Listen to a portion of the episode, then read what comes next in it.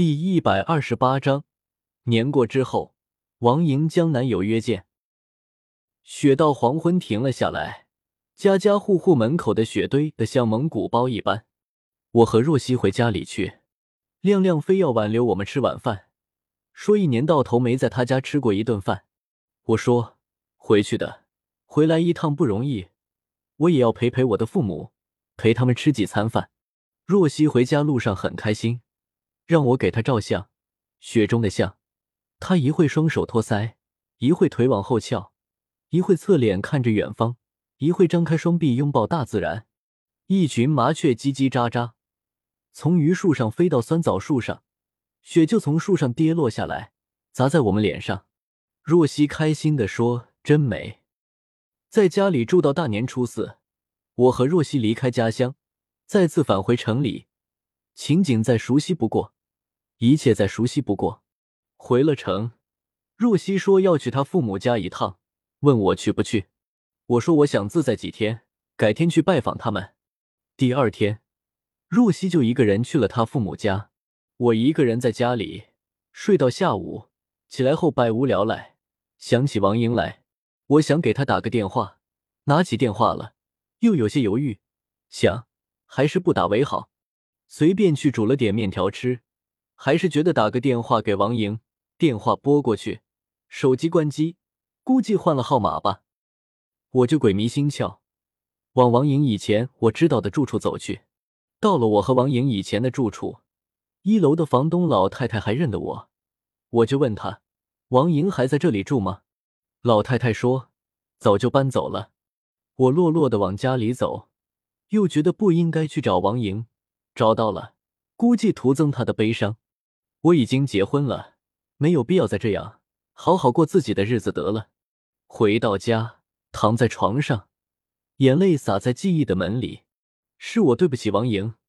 我曾经想，我和王莹一定可以终成眷属，但是因为我单方面的原因，背叛了她，简直也无法面对她。我结婚的时候，王莹突然出现，令我意外。看来她总是还记得我，含着眼泪祝福我。我想起这些，心里更加难过。正想着，电话铃响了，一看是王莹的，我忐忑不安。真正电话来了，又不想接他电话，就像去参加面试一样紧张。响了一会，不响了，家里恢复平静。我又期盼电话再次响起。过了一会，电话没响，我打开通讯录，看着王莹的名字。盯了好久，很想打过去，却有点犹豫。关掉吧，又没有那个打算。心里煎熬了半天，终于下定决心给王莹回了电话。回去，我有时候很不喜欢这样的我，不够果断，不像个男人。和王莹已经没有什么了，就是普通朋友，还有什么可怕的？可是，闭上眼睛，想起王莹，就是我和她在一起时的点点滴滴。大概越是在乎的人，越是纠结吧。比如看电影的时候，黑帮人那么凶残，可是，一旦涉及到家人，就戳中了他的软肋。再凶狠的人，也跪求放过。纠结之余，王莹接了我的电话，开口就说：“Hello，钟凯，打我电话干嘛？是不是想我了呢？”他的活泼让我措手不及。我支吾道：“你怎么样啊？现在？”王莹说：“挺好呀，我结婚了。”“结婚了”三个字说的特别重，仿佛特意强调一番。我吃了一惊，说：“啊，你什么时候结婚的？怎么没通知我？”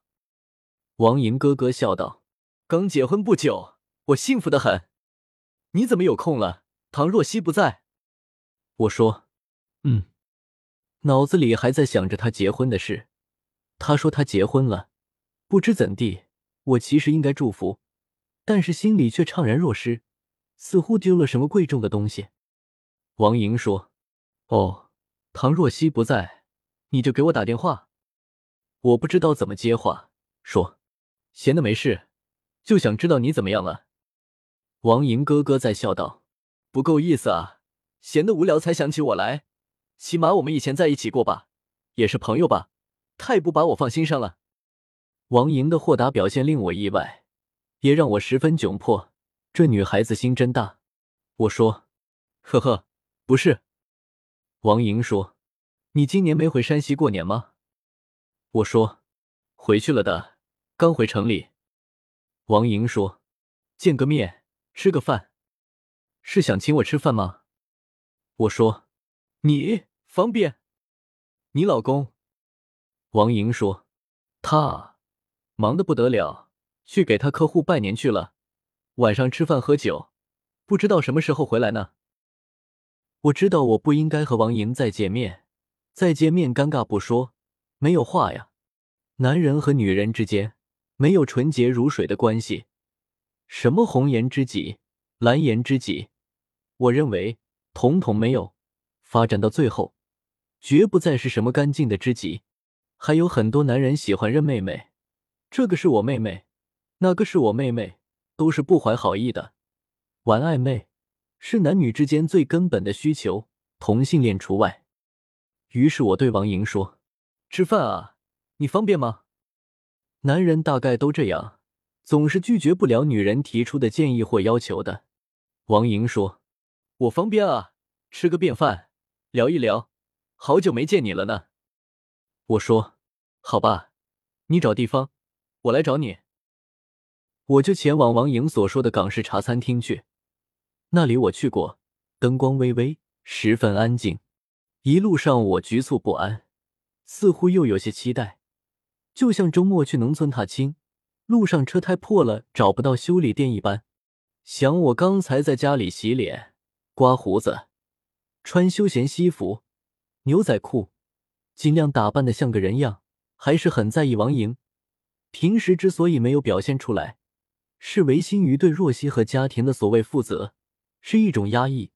现在想来，这就是我真实的想法。我把心里的两房两室留了一间给了王莹。